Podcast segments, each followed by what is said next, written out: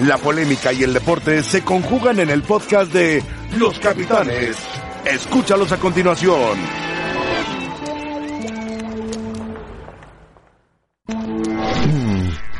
Bienvenidos a los capitanes, gracias por acompañarnos. Es primero de octubre.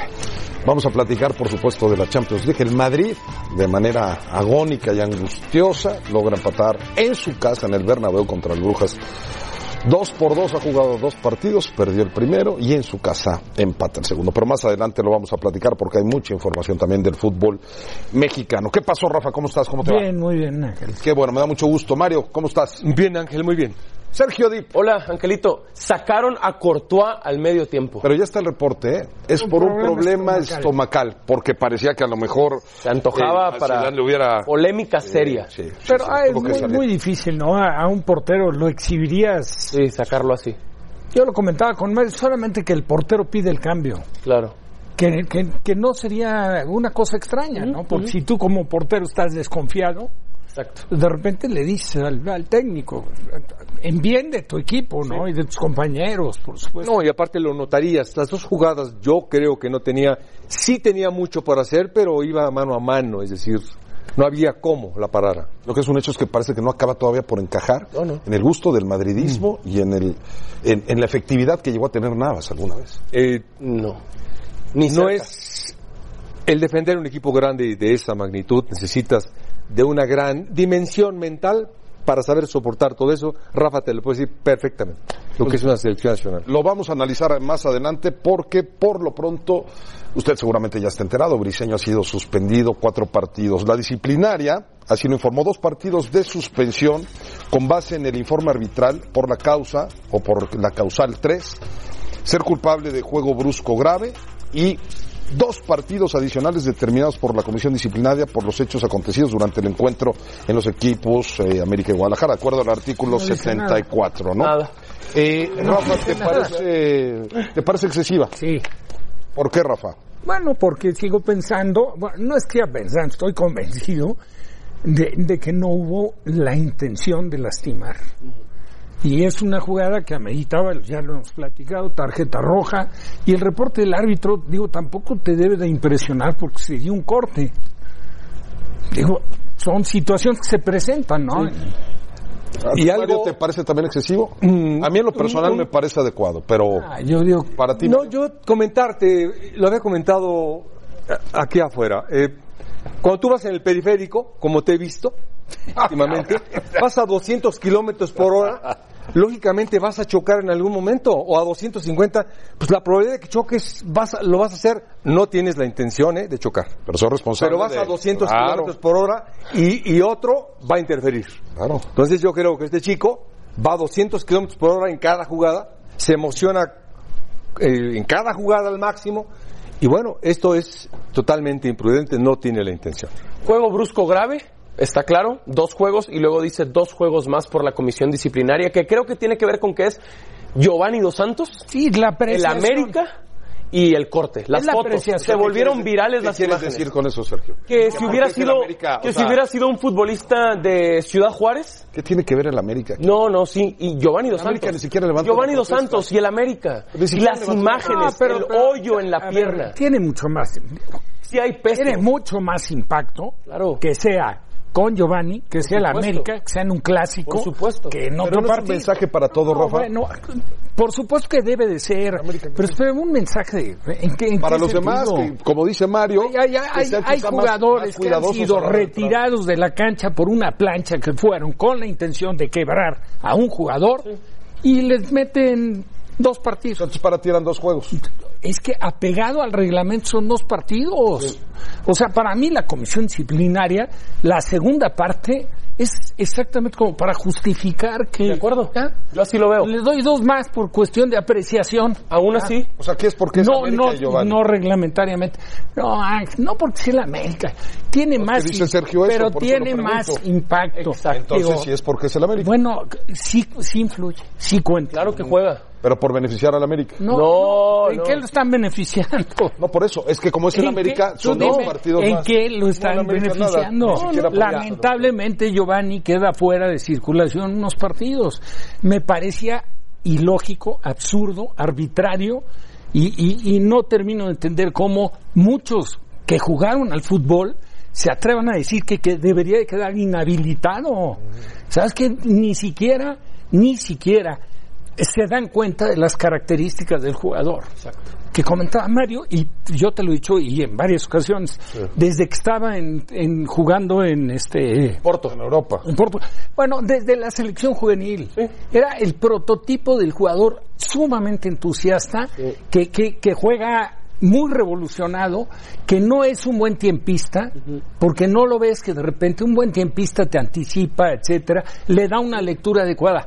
Él lo gana todo a base de ímpetu. Contra Atlas se salva de una roja. Rafa, ¿te acuerdas? ¿Quién? Contra Atlas se salva de una Estoy roja. de acuerdo. Una ¿eh? patada por atrás. Y, y, por ejemplo, contra, contra Pachuca, de una barrida, que me perdone, ¿eh? pero tampoco quiero eh, desbaratarlo como jugador. No, si no, ni es intención. porque ¿no? tuvo su trayectoria importante modo, en Portugal, pero hace una barrida a destiempo, sin sentido, y que lógica, nada más Jara lo único que hizo aguantar la pelota para provocar el contacto y que fuera penal. Bueno, vamos con Marcelino para que nos cuente, porque ya salió Giovanni Dos Santos del hospital. El partido fue a las nueve de la noche, el eh, sábado, rápidamente se fue a un hospital al sur de la Ciudad de México, lo operaron casi casi en la madrugada, prácticamente en la madrugada, y la idea, Marce, te saludo con mucho gusto, es que se mantuviera en el hospital por un eh, cuidado eh, importante para que no se le infectara la herida. ¿Cómo estás, Marce? ¿Qué pasa con Giovanni? Danos las últimas eh, situaciones que tiene el delantero americanista. Saludos Ángel, amigos de los capitanes en ESPN. Hace poco más de una hora Giovanni Dos Santos abandonó el hospital en el que se encontraba internado desde la noche del sábado tras la jugada con Antonio Briseño en donde se llevó una herida muy fuerte que provocó una operación en la que le aplicaron entre 25 y 30 puntos de sutura. Una vez superadas las 72 horas y en donde se supo que ya no había riesgo para eh, contraer una infección, Giovanni Dos Santos fue dado de alta después de la revisión médica de este día a mediodía. Posterior a la revisión, todavía comió dentro del hospital y ya unos minutos más tarde abandonó sin comparecer ante los medios de comunicación. El proceso para Giovanni Dos Santos a partir de ahora son seis semanas de recuperación. Ese es el eh, pronóstico inicial que ha dado el eh, Club América. Sin embargo, podría eh, alterarse de acuerdo a la evolución que vaya teniendo, ¿no? Por lo pronto, eh, será hasta principios de noviembre cuando Giovanni Dos Santos tenga un panorama más claro, quizá para la última jornada de competencia del América que será la 18 ante Veracruz, después viene la fecha FIFA, después viene el descanso del América que está programado para la jornada 19, así que podríamos ver de vuelta a Giovanni quizá para la liguilla del fútbol mexicano. Perfecto, Marce, muchísimas gracias por el reporte. Así es que Giovanni ya está fuera del hospital y ahora a recuperarse. Eh, y viajamos hasta Guadalajara con Jesús Bernal. Eh, te saludamos con mucho gusto, Jesús. ¿Qué pasa con Chivas? ¿Qué pasa con Briseño? ¿Qué pasa con Alexis Vega, que también ha sido sancionado por parte de su directiva por unas fotos que se filtraron en un festejo? ¿Y cómo está Guadalajara para participar hoy en la Copa? ¿Cómo andas, Jesús? Saludos Ángel compañeros, buena tarde. Así es, en el Guadalajara hay un mar de sanciones en estos momentos. Eh, si recapitulamos un poco, podemos ir incluso a la que le pone la comisión disciplinaria a Alexis Vega por haber mostrado los glúteos en el festejo contra el Atlas. Más allá de que él eh, asegura eh, que fue accidental, esa fue la primera. Luego los cuatro partidos al pollo briseño por la entrada sobre Giovanni Dos Santos en el Clásico Nacional. Y ahora esta sanción interna por parte de la directiva hacia Alexis Vega por haber aparecido en unos videos eh, en una fiesta, en un antro, ingiriendo bebidas alcohólicas. Eh, es un tema de reglamento que está puesto justamente en el reglamento interno del Guadalajara y al cual son sujetos los jugadores en caso de violarlo y por eso le restarán el 20% de su sueldo mensual tras haber cometido este acto de indisciplina, independientemente si era o no era su día de descanso, así está puesto dentro de este reglamento. Y el Guadalajara, pues bueno, a la espera de un partido allá en Ciudad Victoria, donde están forzados a ganar el encuentro, tomando en cuenta que aquí en el Estadio Akron perdieron un gol por cero ante el equipo de Correcaminos y esa circunstancia los tiene eh, pues con una situación complicada para buscar la clasificación a la siguiente etapa de la Copa MX. Así es que Luis Fernando Tena hoy tiene la obligación de conseguir los tres puntos a como dé lugar para seguir en pie de lucha por un sitio en la siguiente etapa del torneo de Copa Ángel. Jesús, Eh, ¿Cuáles son las reacciones? ¿Qué dice Mariano Varela o qué dice Briseño si estás enterado de los cuatro partidos de suspensión que le dieron? ¿Están de acuerdo? ¿Les parecen excesivos? ¿Qué dice de Guadalajara? Eh, no, en realidad acatan la, la sanción como viene, sabían que, que, iba a ser, de hecho esperaban seis y quedaron en cuatro.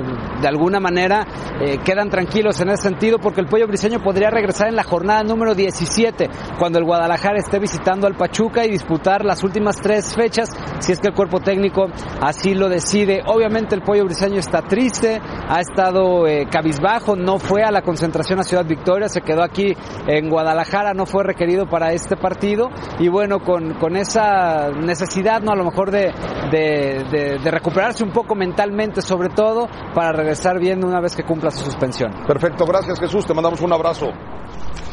Mario Carrillo, ¿qué tanto va a extrañar Guadalajara a Briseño en la saga central? No, yo creo que no mucho, no mucho en el sentido de que hay jugadores atrás. Por ejemplo, eh, Mier, que es de la confianza del Flaco Tena, está para jugar. Ya regresó. Ahí lo tiene. Si ya está listo, si quiere línea de 5. Si quiere línea de 4, no está. Es decir, este chico a mí me estaba gustando porque había adquirido cierta consistencia junto con Sepúlveda, pero no creo que haya problema. Ya tiene, están. Tiene gente para Alanis. Alanis. Está... Iba Sepúlveda y No, también eh, Irán Mier, que ya regresó de lesión. Mier, la temporada anterior, fue el mejor defensa de Chivas en todo el torneo. De acuerdo. Ahora, Rafa, ¿qué tanto le estorba a Guadalajara hoy la Copa? Tiene que ir contra Correcaminos, que no anda bien en, en el eh, torneo de liga. Eh, ya le ganó Correcaminos de visitante a Chivas. Y hoy, ¿cómo están las cosas? Y con algunos cambios que seguramente se van a dar. El- ¿Qué tanto el le pensar afecta? que estorbe, a a mí me parece que de una u otra forma es un, es un partido de carácter oficial, es un torneo de copa, y es un torneo que quieres avanzar, es una revancha porque te ganó en tu estadio un equipo de la división de si ascenso pierdes, ¿no hay más y vienes de perder el clásico. No, bueno, claro, si pierdes, lógicamente se complican más las cosas, pero también si ganas, no te voy a decir gran cosa, pero pues es un pequeño bálsamo. Tendría que jugar Sergio en Guadalajara con, con quiénes hoy. Bueno, el descansan plantel. Alanis Sí. y Pulido, de los futbolistas que fueron titulares eh, en eh, el clásico. Yo iría a ganar la copa. Yo apostaría ya siendo Chivas, siendo realista. Chivas no tiene Pero a ganar la fútbol Copa, hoy para con meterse a liguilla y, competir. tiene para ganar la Copa? Bueno, intentar al menos ganar la copa y maquillar un poquito el semestre. Esta sería mi apuesta si yo fuera Luis Fernando. ¿Tú buscarías la Copa? Ir con todo por la copa. Yo, yo, este, dicen que es alternativo el cuadro. El plantel. A mí se me hace, eh, lo viene haciendo, lo venía haciendo Tomás así también. Es decir, yo creo que le viene muy bien que juegue con el cuadro alterno. Primero, le da descanso a sus jugadores. Después, tiene a sus jugadores para trabajar. Después, eh, observa a los jugadores del plantel. A mí se me hace totalmente, no estorba, se me hace ¿Cuándo se le va a notar la mano a Luis Fernando Tena? Yo creo que para tres, cuatro partidos, yo creo. Bueno, vámonos a pausa. Eh, Hay que apostar por la copa. Yo ay, diría. no, yo no creo. Tienen Pero- 11 pero bueno, vámonos puntos a pausa. en 11 Sin jornadas. menospreciar, Sí. yo creo que Chivas, el equipo alterno, me parece que tiene más calidad que el equipo de Correa. Sí, estamos de acuerdo. Bueno, hoy Guadalajara estará visitando a Correcaminos. Ya dieron a conocer quiénes se van a hacer cargo de los rayados de Monterrey y le platicaremos cuáles son las opciones después de la pausa.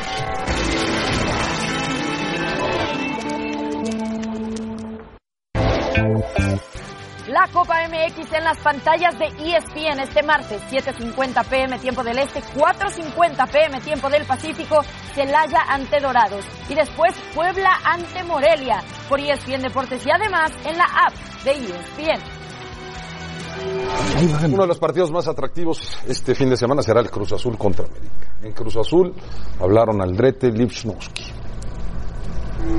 Nunca estos tipos de partidos ha interesado, ha importado cómo venga uno o el otro. No sé cómo será aquí en México, pero en los lugares que me ha tocado estar, eh, poco importa cuando se trata de un derby o, o clásico, cuando hay cierta historia o rivalidad, cómo venga el otro equipo. Es un partido importante para nosotros, como también lo han sido los anteriores, porque teníamos que ganar. Desde que estoy acá creo que nunca nos hemos preocupado por los demás, eh, nos preocupamos por nosotros, por lo que nosotros representamos. Últimamente no han salido las cosas evidentemente como nosotros queremos, pero da igual cómo estén los demás rivales, si vienen bien, vienen mal. Eh, hoy día Cruz Azul tiene una responsabilidad y sin duda no estamos en el lugar que debemos. En los últimos encuentros eh, creo que la historia eh, fuera muy distinta o no, no estuviéramos hablando de, de, esta crisis de, Cruz Azul si hubiéramos tenido fortuna en una jugada. Simplemente eso, porque dos semanas antes éramos los mejores, ahora somos los peores. Nos jugamos eh, muchas, muchas cosas. El margen de error que tenemos ahora es muy, muy poco eh, por los puntos que hemos dejado pasar. Y bueno, eh, ganarle a, América, que es el siguiente rival, sería muy importante para nosotros. Por eso, sobre todo por, por las matemáticas, porque necesitamos esos tres puntos pero ganarle a América y no calificar no, no salva absolutamente nada. Entonces. Bueno, eh, el clásico joven contra Cruz Azul, o contra 52 partidos de Cruz Azul, eh, lo que ha hecho con eh, el América, 65 victorias, y bueno, América ha venido dominando, sobre todo en las últimas fechas, Sergio Dip. Sí, correcto. Eh, a ver, te pregunto, ¿es el momento oportuno para Cruz Azul de enfrentar a la América para poder ganarle y despegar y buscar meterse a la liguilla o no? Revisé el calendario de Cruz Azul, ellos están a cuatro puntos de zona de liguilla. Y tú dices, bueno, y les quedan seis juegos, 18. Pero, muy complicado. Por disputar, pero muy bravo. Van, muy van bravo. con Tigres. Van a Tigres y a Santos. Y reciben a León y a Morelia, Exacto. creo. Y reciben a León, a Morelia, al América, América. y a San Luis en la última jornada. No veo liguilla para Cruz Azul. No ves liguilla para Cruz Y el América es favorito este pero fin de ves, semana. pero ves la posibilidad de que gane Cruz Azul. Pues sí, es fútbol y evidentemente puede Cruz Azul, pero el América es el favorito. Y lo normal sería que lo ganara América. Ahora, Mario, no importa cómo llegue en este partido. eh, Escuchamos que- a Lechunovsky, decía, no importa cómo No llegue. esperaba esas Yo tampoco esperaba tampoco. No les esperaba. Yo tampoco. Hoy le puede ganar el Cruz Azul a la América bien. Está en, tiene todo para ganarle. Todo tiene. Fuerza, jugadores, plantel, sistema. Eh, como encaró un partido contra los Tigres, lo puede encarar igual Pero ahora. no lo ha hecho más que ese juego. Creo que, y lo puede Ese es hacer mi ahora. punto, ese es mi punto Ahora, con, Siboldi. Es más probable, tiene jugadores, tiene para hacerlo. No, claro. En verdad. Debutó contra Pero no lo ha Veracruz. conseguido. Eso, en eso tiene razón. Debutó contra No, Veracruz No lo ha conseguido. A ver, 0-0. espérame, espérame, espérame, Luego espérame. superó a A ver, Tigres. no le entendí, no te entendí. Tiene razón, No, no, Sergio, no, o sea, no, no. Puede hacerlo, sí, pero no ha Ah, podido. espérame. Para el partido del sábado, ya que lo- ya el pasado, yo no sé. Sí, pero lo que hemos visto. El que viene el sábado está para Pero ganar. el análisis, Mario, y tú lo sabes perfectamente, es checar eh, cuáles son las deficiencias, las virtudes y las Bueno, características a del eso, fútbol de Cruz Azul. Por eso estoy opinando. Creo que le puede ganar el sábado bien. ¿Cómo? ¿Qué tendría Como que le ganó a los? Tigres. Ajá. Igualito así. Como le ganó a los Tigres, le puede ganar. Y tiene plantel, tiene jugadores, tiene todo. Tiene dinamismo Es para que- ganarle al América. es que ya Hemos vimos- estado hablando que Briseño, que no sé qué. Se te ha olvidado que le iba a meter ocho. El América le puede meter ocho al Guadalajara. Ocho. La verdad que por el chico, el arquero, que paró muy bien. Es decir, hoy el América es un buen equipo, Cruz Azul también. Le puede ganar. Sí, claro que le puede ganar Rafa, pero, pero Mira, le ha si- faltado si, mucho a si los dos ¿no? planteles los vemos en papel, los ves, yo yo vería ligeramente mejor a América, se me hace que tiene tiene más calidad el plantel de América. Pero muy parejos. Pero los veo parejos, no tan parejos en comportamiento. Claro. Exacto. Ese es en comportamiento. Ahora, viene de perder en Pachuca Cruz Azul y viene América de ganar el clásico. Claro, claro. Bueno. siempre, siempre es importante. Sí. A mí si me preguntas a quién ves favorito, Favorito, América. al América. Pero sí le veo equipo a Cruz Azul, coincido con Mario, el mejor partido que ha jugado Cruz Azul desde la época de Caiciña, hablo de este torneo, fue el segundo de Ciboldi cuando enfrentó a. Tigres en la Liga No, y que por supuesto le, le puede ganar, sí, y, y- y no nada más le puede, le debe de ganar. ¿Quién a quién? Vamos, vamos con Iván. de ¿Quién a Nápoles, que quién? Ya lo tenemos listo. Ahora sí. ¿Cruz Azul a América? Le debe de ganar. Ahora lo seguimos como chip. Si quiere clasificar, lo tiene que hacer Sergio, pero ya está listo Iván del Ángel. Iván, eh, novedades en América. Nico Castillo ya está entrenando al parejo, ¿verdad? De sus compañeros. Buenas tardes. Saludos compañeros en la mesa de los capitanes. Hay buenas noticias en el campamento de las Águilas del América. Se tenía previsto que Nicolás Castillo volviera hasta el mes de noviembre. Sin embargo, este martes tuvimos la oportunidad de ver cómo realizó ejercicios al parejo del resto del grupo. Sin embargo, todavía no recibe el alta médica. Al momento de realizar el ejercicio de interescuadras, Miguel Herrera decidió dejarlo por fuera, esperando obviamente a recibir el alta médica. Sin embargo, de ser eh, durante esta semana que reciba esta alta, Nicolás Castillo podría ser opción al menos para el banco de suplentes en el partido de este fin de semana, en el clásico joven ante la máquina celeste del Cruz Azul en la cancha del Estadio Azteca. Se esperaba, repito, que eh, volviera hasta el mes de noviembre, sin embargo, ha tenido una evolución positiva y podría ser opción para el cuerpo técnico poderlo integrar, al menos, repito, para el banco de suplentes. El resto del grupo está trabajando con regularidad. El único ausente de esta práctica fue Sebastián Córdoba, quien se encuentra trabajando bajo las órdenes de Gerardo el Tata Martino en la selección nacional, previo al partido amistoso que sostendrán la noche de este miércoles ante Trinidad y Tobago en la cancha del Nemesio 10 de Toluca. Eso es lo que tenemos hasta el momento, compañeros. Regreso con ustedes. Muy buenas tardes. Gracias, Iván. Bueno, son noticias buenas para América, porque se suponía que Nico Castillo estaría más tarde integrándose con sus compañeros. Querías terminar, Sergio, hablamos Claro, de Ángel, Castillo. que dijiste que Cruz Azul debía ganarle al América. Sí, claro. Pues es el Cruz Azul.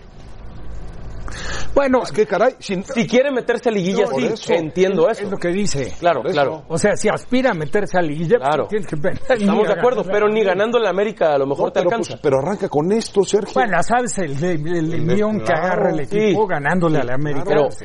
Cruz Azul, este juego de League Cup está bien. No se olvide, eh, Sergio, que el fútbol mexicano es clarísimo No, que es de rachas. Sí, eh. momentos, momentos. Tiene unos altibajos Claro. notables. Bueno, Santos el uno perdió contra el 8, que es eh, Pumas. Sí, Y- Pumas, y, claro. ya vimos- Toluca no puede con Veracruz. Y, No, bueno, y se ni- acaba y dando- Necaxa no le y- pudo ganar de y local. Querétaro que peleaba Acuérdate que liderato, Rafa Necaxa le había sexto. ganado a Monterrey en Monterrey. Estamos que de eso- acuerdo. Eso es lo que a mí me preocupa, Mario, que Sergio Dip, No. que Sergio Dip diga, ¿puede? Ah, ¿qué no claro que puede Cruz Azul. debe. Pero por lo que hemos visto, Debe. por lo que no hemos visto, salida. el América debe ganar el partido. No, el que lo debe de ganar es Cruz Azul. Cruz Azul, salvo Leagues Cup contra Tigres, que aparte no es el mejor Tigres. ¿Estamos de acuerdo? No es el mejor Tigres de los no, últimos pero, tiempos. pero sí puso su primer equipo. ¿eh? No, de acuerdo. Tuca fue Pero- con la intención de ganar esa copa. Claro, pero hablando de momento, Rafa, este no es el mejor momento No, de Tigres no, con no. Tuca. Ni cerca. Pero ni, Sergio, ni de Cruz Azul, Tampoco. ni de América. Correcto, correcto, correcto. ¿por qué Pero no le das la responsabilidad a Cruz quitemos, Azul? no, porque quitemos ese juego de Leagues Cup. Cuatro dirigidos de Ciboldi en Liga y no ha ganado. Por eso, pero lo que dice Tres Mario es claro. empates y una Lo derrota. que dice Mario es claro. Tiene Siboldi que poner un equipo y el fútbol Cruz Azul para ganarle a América, Mario. Debe de Claro que ganarle. sí, tiene pero no. buenos jugadores, lo puede hacer. Lo puede hacer, yo creo, no es el Real Madrid, el América, aunque te emociones, no es También, el Real Madrid. Todo equipo es vulnerable, el América es vulnerable. Claro, es lo que yo digo. Justamente es lo que estoy diciendo. El Ahora, Cruz Azul es más vulnerable que el América. hace- Ese es el problema. No- Ese es el problema. ¿Hace cuántas, hace cuántas jornadas le tumbaron el invicto a la América? Le metió tres el El Atlas. En Guadalajara. En Guadalajara. Claro. Bueno, Mario, Mario Carrillo nos va a decir que- quién piensa después de escuchar al señor Gallardo, que nos eh, platique qué dijo Davino hoy en conferencia de prensa y quiénes se van a hacer cargo de Monterrey, porque todo hace suponer que están buscando un técnico que termine pronto su relación con algún equipo que dirija para poderlo traer a Rayados. Eh, señor Gallardo, ¿cómo está usted? ¿Qué pasa en Monterrey? ¿Quiénes se quedan de interinos? ¿Cómo estás? Buenas tardes. Qué gusto me da saludarte, fuerte abrazo para todos en la mesa de los capitanes esta mañana. Duilio Davino, presidente deportivo de los Rayados, hizo oficial que estarán tanto Pepe Treviño como Tito Becerra encargados eh, del Club de Fútbol Monterrey. Esto de manera interina. Han sonado nombres en las últimas horas para que lleguen al banquillo de los Rayados después de la destitución de Diego Alonso, entre ellos Hugo Sánchez, Ariel Olan y también Matías Almeida. Sin embargo, el mismo Davino descartó que exista algo formal hasta este momento en lo que comenzó esta semana. La decisión de destituir a Davino no se tomó por la derrota ante el clásico regio con los Tigres, también dejando en claro que el respaldo estuvo hasta la mañana de este lunes para el técnico uruguayo. Escuchemos reacciones de Duilio Davino. Bueno, nosotros tenemos obviamente eh, lo que es el, el perfil del técnico que, que buscamos y después hay que ver cuál es el que encaja en todas esas características. Hay que ver también quién está disponible, hay que ser muy respetuosos con los que tienen trabajo y esta semana esperemos eh, pronto tomar la mejor decisión. Pero nos vamos a tomar el tiempo para traer al mejor posible. Esperemos que, que, que esté en cuanto antes, por supuesto. Entiendo que, que cuanto antes esté el equipo funcionará mejor, pero nos vamos a dar el tiempo y no, no nos vamos a apurar. Oscar, preguntarte casi a Pepe Treviño en la institución y Héctor Becerra, que es gente que ha estado ligada siempre a Rayados, pero en este momento, ¿cuáles eran sus actividades con Monterrey y qué tan eh, cercano está lo de Gallardo y lo de Almeida y si lo de Hugo sigue sonando? Bueno, te cuento rápidamente el caso de Pepe Treviño. Él en estos momentos continúa ligado con la sub-17 de los Rayados del Monterrey, en donde ha tenido buenos números, se mantiene en la parte alta del torneo juvenil. Por otra parte, Héctor Becerra, mejor conocido como Tito, es el director técnico del representativo femenil del Club de Fútbol Monterrey. Hoy las Rayadas se encuentran en la parte más alta del torneo de mujeres y por los nombres que me has preguntado, el tema de Matías Almeida quizás puede hacer ruido con lo que dejaban claro Duilo Davino, que van a ser muy respetuosos con la gente que tenga contrato en estos momentos. Es decir, el señor Matías Almeida aún ligado con el San José Earthquakes. Por el tema de Marcelo Gallardo, bueno, pues acá en la Sultana del Norte no ha sonado del todo. También se le cuestionó directamente por el muñeco al señor Duilio Davino, sin embargo, descartando cualquier posibilidad de algún técnico que tenga la ventaja o que haya existido alguna oferta en la actualidad. Es lo que se conoce hasta el momento, diciendo que van a elegir al mejor prospecto para este Monterrey con un proyecto que tendrá un Mundial de Clubes para terminar este 2019. Perfecto, Oscar, gracias. Te mandamos un abrazo, ¿eh? Gracias por la información. Gallardo, Ga- Gallardo tiene, tiene el clásico con Boca. Semifinales. Libertadores. Correcto, semifinales. A mí me, esto vale la pena porque se había hablado de Luisito Pérez, usted se acuerda de Luisito Pérez, y después de dos años y medio de esfuerzo, es de gran orgullo ser de los pocos mexicanos en obtener la máxima titulación de entrenador UEFA Pro. Se ha estado preparando en Europa dos años y medio, se habló de que podría tomar a Rayados de Monterrey, él ya lo descartó.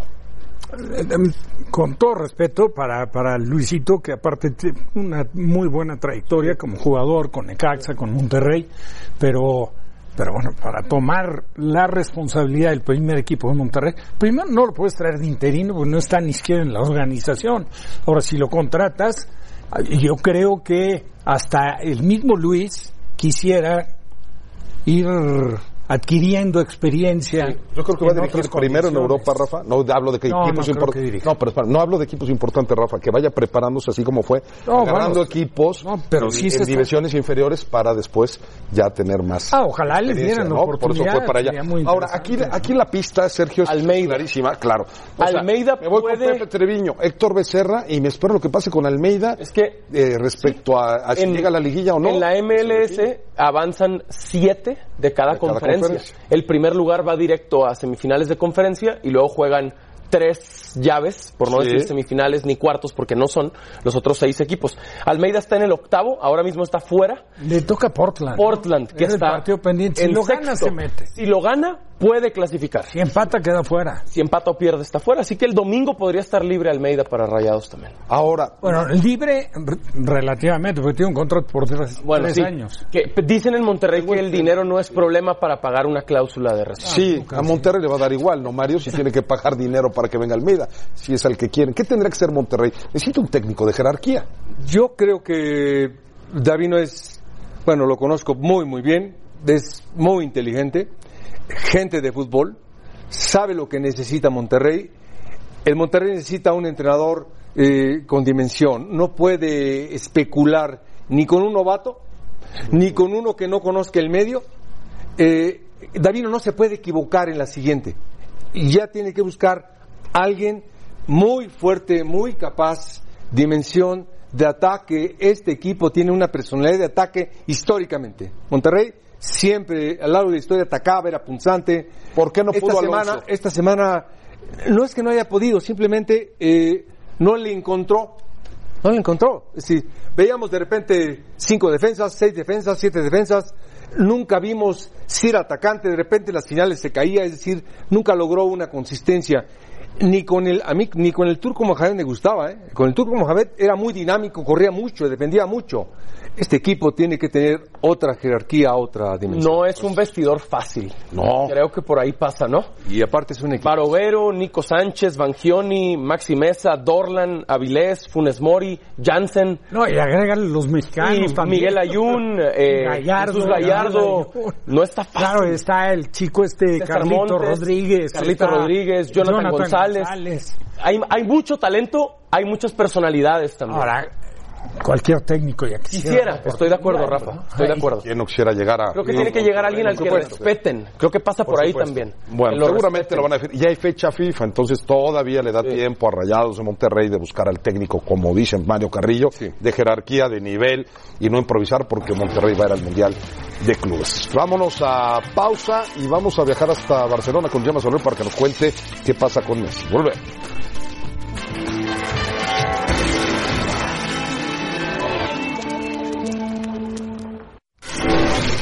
Usted le va al Real Madrid, seguramente la pasó mal. ¿Por qué, ¿Por qué anda así el Madrid, Mario? Perdía con el Brujas, en su casa, dos por ceros, ma- marca muy mal el Madrid. ¿Qué le pasa al Madrid? Eh, bueno, llegó Zidane, llegó muy bien, pero los jugadores no están en su mejor momento. Eh, tiene que adaptarse Hazard, tienen que readaptar, para mí alguien bien valioso es Bale. Eh, Benzema es para mí el más consistente. El medio campo muy flojo para mí. Eh, en dinamismo, en velocidad, en defensiva, no ha agarrado el Madrid y el portero Courtois no está en su mejor. Perdón, Mario, que te interrumpa. Se hablaba de que ese gol de Sergio Ramos era posición adelantada. No. Se fue al bar y lo dieron por En bueno. línea. Ojalá y lo Parece veas, que es- ojalá y parece lo que veas. está en línea. Hay un jugador que habilita en el fondo, Rafa. Sí, sí, sí. Y bueno, pues ya sabes que si es el Madrid, entonces le, ayudaron. No, bueno, pero- pero, pero anda mal el Madrid. Pero qué bueno que esté el tema del VAR, ¿no? Y ahí se aprecia. Justicia, justicia. Digo, sería el colmo si, si te apegas al VAR y si es fuera de lugar que no lo aprecia. Claro. Este, este dato es muy bueno. Yo decía, llegó muy bien Zidane, pues yo no sé a qué Zidane estás viendo. Bueno, llegó muy bien, reaparece otra vez Zidane, ¿no? ¿Te ¿Y acuerdas? cómo que está llegó? reapareciendo? Bueno, pues ahora tiene que trabajar otros tiempos del mismo equipo con otros tiempos mentales del Qué equipo. difícil, porque recuerdo que cuando llegó Zidane leí como el mayor acto de madridismo de los últimos tiempos, ¿no? Venía de ser tricampeón de Champions y decían, ¿cómo regresa a este Madrid ya sin Cristiano? Pero estaba muy agradecido el madridismo porque había regresado y hoy lo están matando. Me parece muy injusto que todos vayan sobre Zidane. Es el fútbol. Qué difícil, porque no tenía, no tenía nada que resolvió- demostrar. ¿No le resolvió mucha, No mucha de tenía- la chamba que tenía que ser Zidane, Cristiano Ronaldo? Sí, claro, claro, pero es que Pero no. sabes que suele no haber memoria. Sí, qué ingrato, Rafa. Esa es la verdad. Porque se les va olvidando y van, es el momento, No sé, lo inmediato. último la resultado. inmediatez, los últimos Estoy de acuerdo. y, y quieras o no, todos son resultadistas. Sí, estoy de acuerdo. Si el Madrid en su visita a París, jug- sin jugar bien, ganaba por ahí de casualidad 1-0 y este partido lo gana sin jugar bien, todo el mundo estaría encantado. Sí. El Recuerdo la temporada pasada que el CSK de Moscú fue al Bernabéu y les metió tres. Sí, hombre. sí. El Ajax fue al Bernabéu y les metió cuatro. Sí, Dos derrotas la temporada pasada en sus encuentros más recientes. sí. ¿Y te acuerdas que estaba eliminado de todo prácticamente en Sí, febrero? sí, sí, claro, ¿no? qué difícil. Es que ese es el problema. Y si tú te acuerdas la Champions anterior, Sí. la inicia jugando, dirigiendo los Lopetegui y juega muy bien el Madrid. Me acuerdo. Sin Cristiano, el primer partido. Y eso abrigaba esperando decir, no, ahora es, ahora es más conjunto, ahora Claro, es menos claro, dependiente claro. el equipo. Nada. Y arrancó la liga. Sí. ¿Y en qué? En cuatro fechas, chao. Adiós. Bueno, el Barcelona va a jugar mañana también, que no está convenciendo y que tiene el problema de que Messi no está al 100% y va a jugar contra el Inter. Y el Barcelona en la liga tampoco ha tenido ese fútbol que desarrollaba o que viene desarrollando desde temporadas atrás y Valverde también ha sido severamente cuestionado. Gemma, ¿cómo estás? Qué gusto saludarte. Barcelona contra el Inter, ¿con Messi o sin Messi?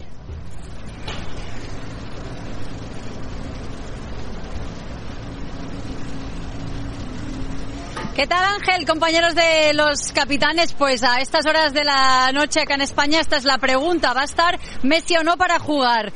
A ver, eh, buenas noticias para Ernesto Valverde porque hace poquito que Leo Messi ha recibido el alta médica. Eso sí, solo ha hecho un entrenamiento con el grupo. Ha sido el de hoy, el que hemos podido ver esta tarde. Ha estado trabajando junto a sus compañeros y mi sensación es que sí que va a estar para jugar, pero que seguramente no lo vaya a hacer los 90 minutos, sino que salga de porque no quiere correr ningún tipo de riesgo. Está teniendo, como el Barcelona o como el mismo Real Madrid del que hablabas hace instantes, un arranque complicado de temporada. Leo Messi y no quiere correr ningún tipo de riesgo después de reaparecer un tanto precipitadamente frente al Villarreal y volver a, a no romperse, pero sí a sufrir esta elongación que tiene ahora mismo en el, en el muslo. Dembélé también ha recibido la alta médica pero creo que no va a estar para jugar el, francés eh, porque su cuestión es un poquito más eh, eh, complicada. De hecho, la lista de convocados de Ernesto Valverde es de 20, es decir, mañana habrá dos descartes de esta lista.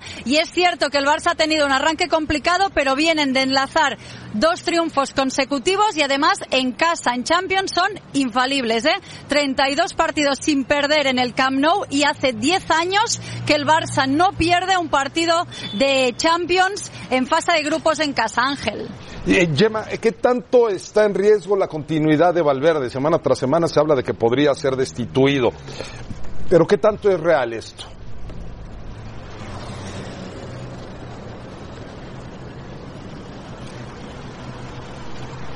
A ver, está en una situación complicada, lo está desde Anfield, desde la eliminación esa tan dolorosa en Champions.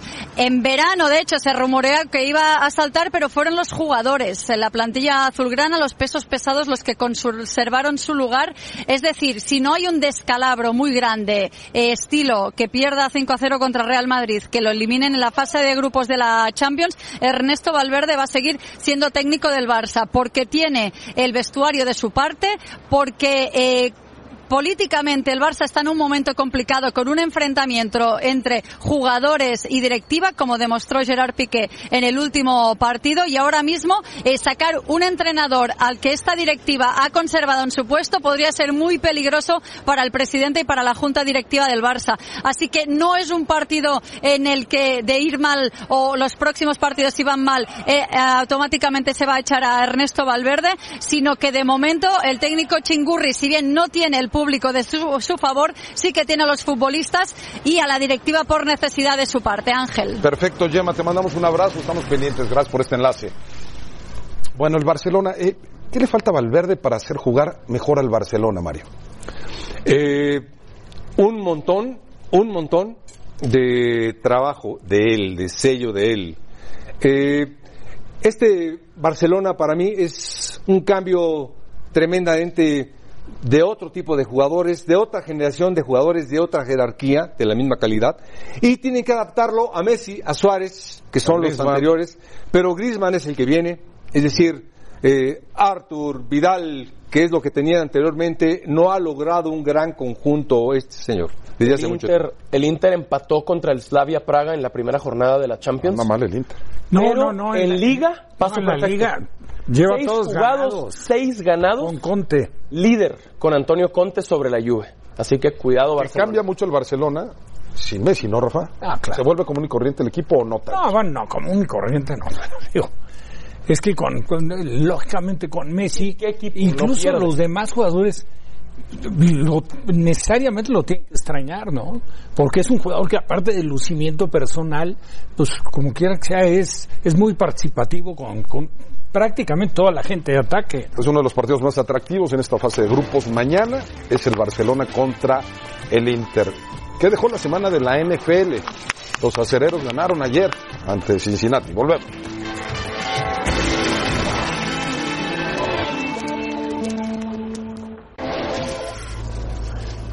Muchas gracias por continuar con nosotros en Los Capitanes junto a Ramiro Pruneda, compadrito. ¿Todo bien? Todo bien. Venga, listo para el Power Ranking. Después de cuatro semanas, se ha ido una cuarta parte ya de la temporada. Tus cinco mejores equipos son... Cinco mejores equipos. A ver, Empezando por acá con tu número 5. El número 5 voy a dejar a Green Bay. Todo lo que nos ha demostrado Aaron Rodgers, aún y que perdieron el juego en contra de Filadelfia, demostraron grandes cosas. Su defensa haciendo las cosas bastante, bastante bien. Y la sorpresa, en el número 4, Búfalo. Búfalo. Después de lo que demostró ¿Te y exhibió. ¿Cómo perdieron? ¿Cómo perdieron? Pero cómo exhibió una ofensiva que no existió de Tom Brady. Lo dejó en ceros. Le interceptaron en goal line. Si no es por la defensa, que tiene cuatro juegos, cinco juegos desde el Super Bowl, que la ofensa de Tom Brady no aparece. Y te después te enseño Entonces, las estadísticas. En el lugar número tres, donde está Detroit. Los Leones de Detroit. Lo que hizo los Leones de Detroit para exhibir también los errores individuales que tuvo Kansas City estuvieron bastante bien. Una defensa encabezada por Matt Patricia que te enseña que puede jugar y Matthew Stafford está jugando a muy buen nivel y pueden ser ahí una gran No sorpresa. me digas que vas a sacar del top 5 a los Patriotas. Te conozco. No. ¿No? ¿No? No, la defensa, la defensa me tiene enamorado en la manera en que Belichick la está manejando. Desde que se fue Matt Patricia y se hace él cargo de esta defensiva, desde el Super Bowl lo demostró.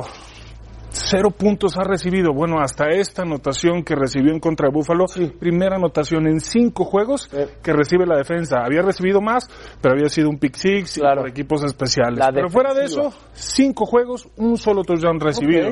Y en Y el número Kansas. uno, Kansas City. Definitivamente lo que te puede mostrar Pat Mahomes superando cualquier expectativa, puede repetir lo que hizo la temporada pasada. Este señor va para MVP de nueva cuenta. Ok. Hoy eh, ya ha arrancado el mes de octubre. Así es. Vamos a la semana 4 de la NFL. Sé que les tienes un cariño. Mención especial para los 49ers, ¿no? En el lugar número 6. Invictos. Invictos, van 3-0, solamente hay tres, tres equipos invictos. Kansas City, Nueva Inglaterra y, San Francisco. San Francisco. Venga, me ha gustado cómo descartas a Nueva Inglaterra. Su ofensiva. A su ofensiva y a Tom Brady. Perfecto, Ramiro Pruneda, gracias pues. Este lunes por la noche, Cleveland se medirá a San Francisco. Los 49ers vienen de semana de descanso, así que debe ser un buen juego, los esperamos.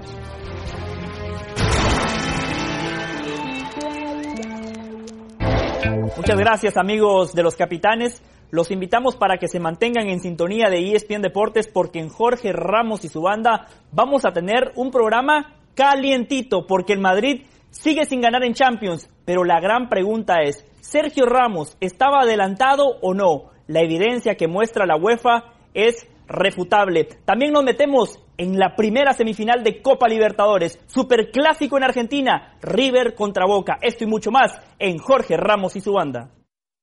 Me parece excesiva la cantidad de extranjeros, lo cual conspira con la aparición de jugadores jóvenes.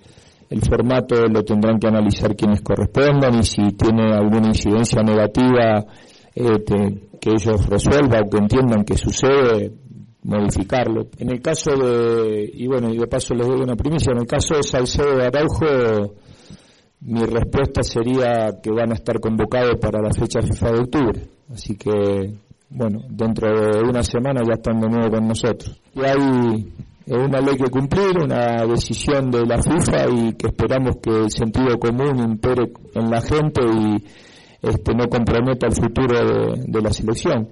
Eh, yo creo que la gente entenderá la decisión que se ha tomado y, este, y seguramente se ajustará a las necesidades que tenemos para no comprometer este, de aquí en adelante a la selección. Bueno, la selección mexicana eh, contra Trinidad y Tobago será un partido de preparación de cara a la CONCACAF Nations League. Fueron convocados los jugadores que tienen, eh, no, no alcanzo a Los leer, microciclos. los microciclos. Se jugará este miércoles allá en Toluca a las 9. Atlas el equipo que más jugadores está aportando. Es como un microciclo esto, Mario, ¿no? Y son jugadores que seguramente estarán en el preolímpico que se va a disputar en aplicando el microciclo. Si lo que está entrenando lo está aplicando, está bien. ¿Es una selección competitiva? Sí, a mí me gusta. Eh, Muy jóvenes todos y- Sí. y, me gusta que los entrene Martino. Les hace falta les, que les hable, eso los hace aumentar un nivel, un pelín arriba. La bronca es el rival, ¿no? El rival es... No, te complica siempre. No, bueno, Trinidad Dijo, por supuesto que no tiene la jerarquía de, de, de, selecciones sudamericanas, pero dentro de lo que es el Caribe es de las selecciones que luego se le me gusta, que eh, me gusta de Herrera, de medio campo al frente Sebastián Córdoba, me encantaría verlo. Sí. JJ Macías, que tenga su oportunidad en selección, ¿verdad? Hay, hay calidad. Está jurado, está, está jurado, está, está Gudiño. Bien, el del Necaxa, Angulo. Sí, Ricardo Angulo. Este jugador. Hay buenos futbolistas. Claro, es una muy buena oportunidad sí, sí, para sí. los jóvenes. Gracias, Rafa. ¿De qué? Gracias, Un gusto. Gracias, profe, profesor. Cuídate. Abrazo, gracias. Pásela bien.